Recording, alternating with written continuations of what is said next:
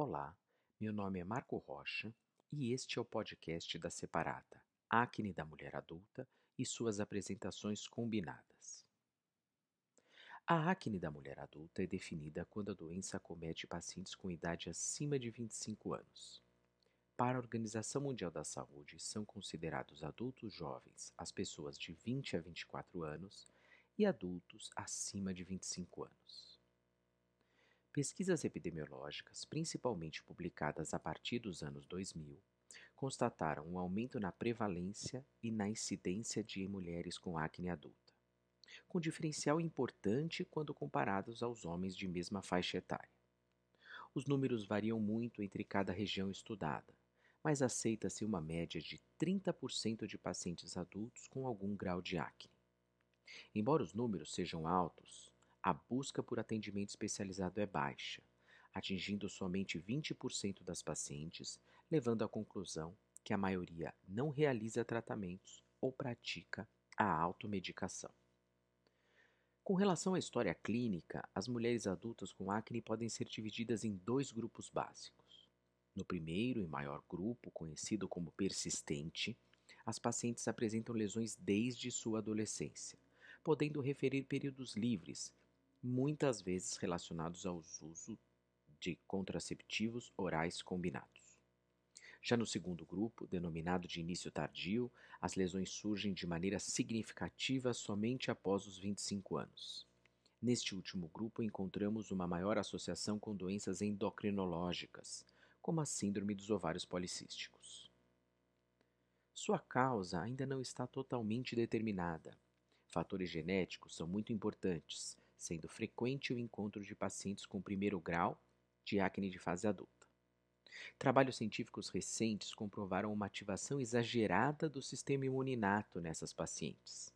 Existe uma hiperexpressão de receptores transmembrânicos, conhecidos como receptores Toll-like, em diversas células envolvidas na doença, como monócitos, sebócitos e os próprios queratinócitos. Essa modificação celular mantém hiperativo o sistema de reconhecimento antigênico, o que desencadeia o processo inflamatório. Outra constatação importante diz respeito ao funcionamento do sebócito, como um órgão endocrinológico.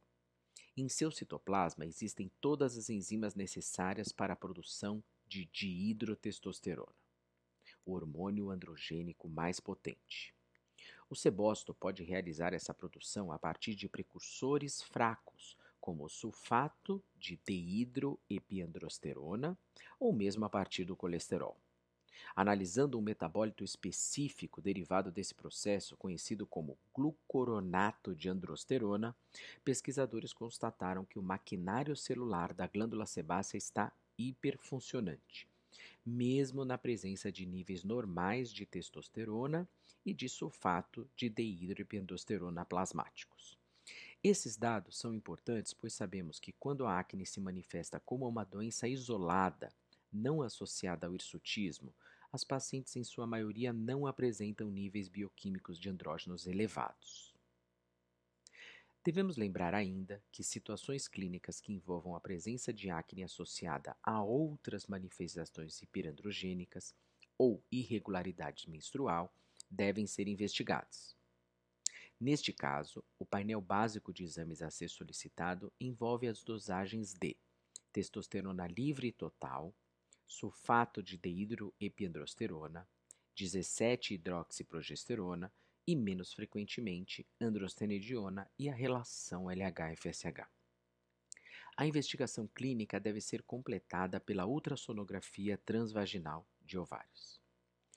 A cronicidade é o fato mais importante que diferencia o quadro do adolescente quando comparado ao das adultas. Porém, há sem consenso absoluto outros pontos importantes quando comparadas estas duas faixas etárias. A distribuição das lesões tende a cometer mais a região de terço inferior da face e pescoço nas adultas, o que levou à denominação de acne em U. Há predomínio de quadro inflamatório, normalmente leve a moderado. Nem sempre encontramos hiperseborreia. Boa parte das pacientes apresenta aumento da sensibilidade cutânea. e é frequente o encontro de cicatrizes, representadas tanto por discromias quanto por alterações de relevo, principalmente atróficas. Entre os fatores de piora, podemos citar o tabagismo, que leva a resposta mais lenta ao tratamento e é responsável por apresentações clínicas com maior número de comedões. Pela presença das lesões, muitas mulheres abusam da maquiagem, o que atualmente não é necessariamente um problema, desde que elas optem por produtos não comedogênicos e realizem a correta retirada ou limpeza antes de dormir. Outro ponto bastante estudado está relacionado ao grau de impacto negativo na qualidade de vida.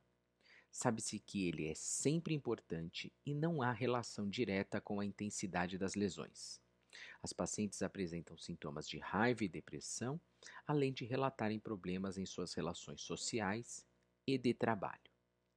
Quanto ao tratamento, existe uma combinação de importantes fatores nessa faixa etária que devem ser considerados. Principalmente, a maior sensibilidade da pele pode prejudicar a aderência a alguns tratamentos tópicos, pela presença de dermatites irritativas.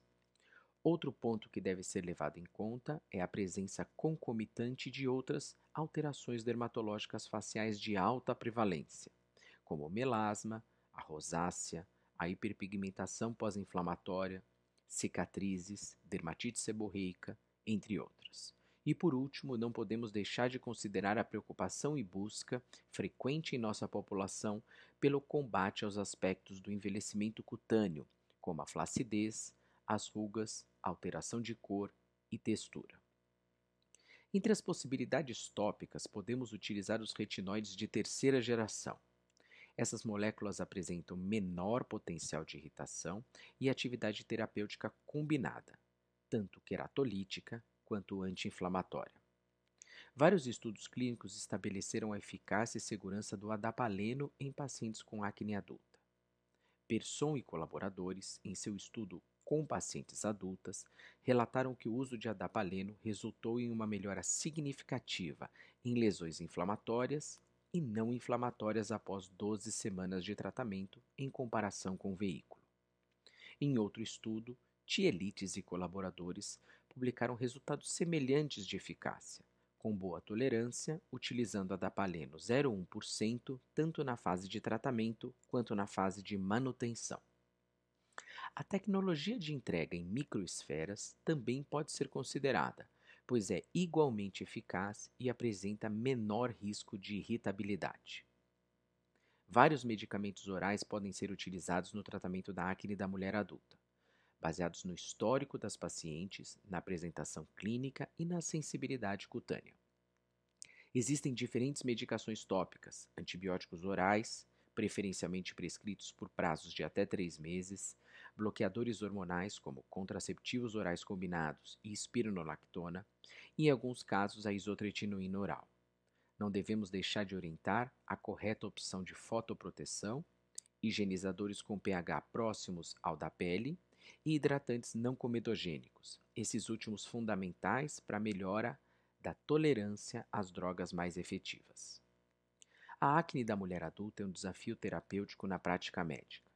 Nela, somos desafiados a compreender cada vez mais a cronicidade da doença, com as mais recentes descobertas sobre a fisiopatologia e seu impacto na qualidade de vida. O conhecimento atualizado nos ajuda a optar pelas melhores escolhas terapêuticas, não só na fase de tratamento, mas também na fase de manutenção. Muito obrigado e até uma próxima oportunidade.